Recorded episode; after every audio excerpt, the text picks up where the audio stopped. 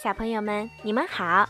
小鱼姐姐今天要给你们讲的故事名字叫做《要是你给老鼠一块饼干》。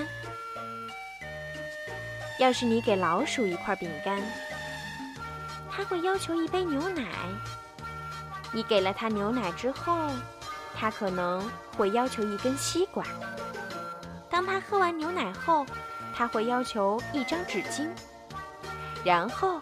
他会要求照一照镜子，确认脸上没有牛奶沫儿。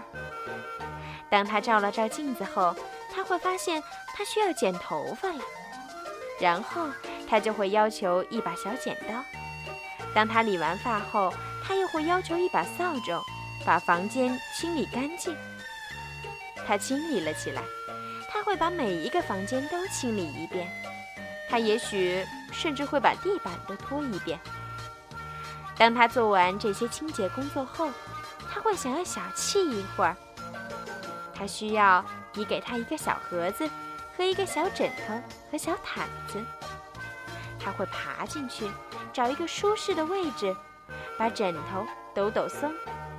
他会要求你给他讲一个故事，于是你给他念你的一本故事书。于是他会要求看一下图片。当他看到图片时，他会兴奋地想要画一幅画。他会要求一张纸和一些蜡笔。他画了一幅画，画完画之后，他要求签上他的名字。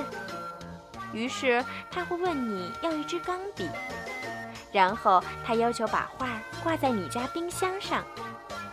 这就意味着他需要透明胶。他会把画挂起来，然后往后站两步欣赏它。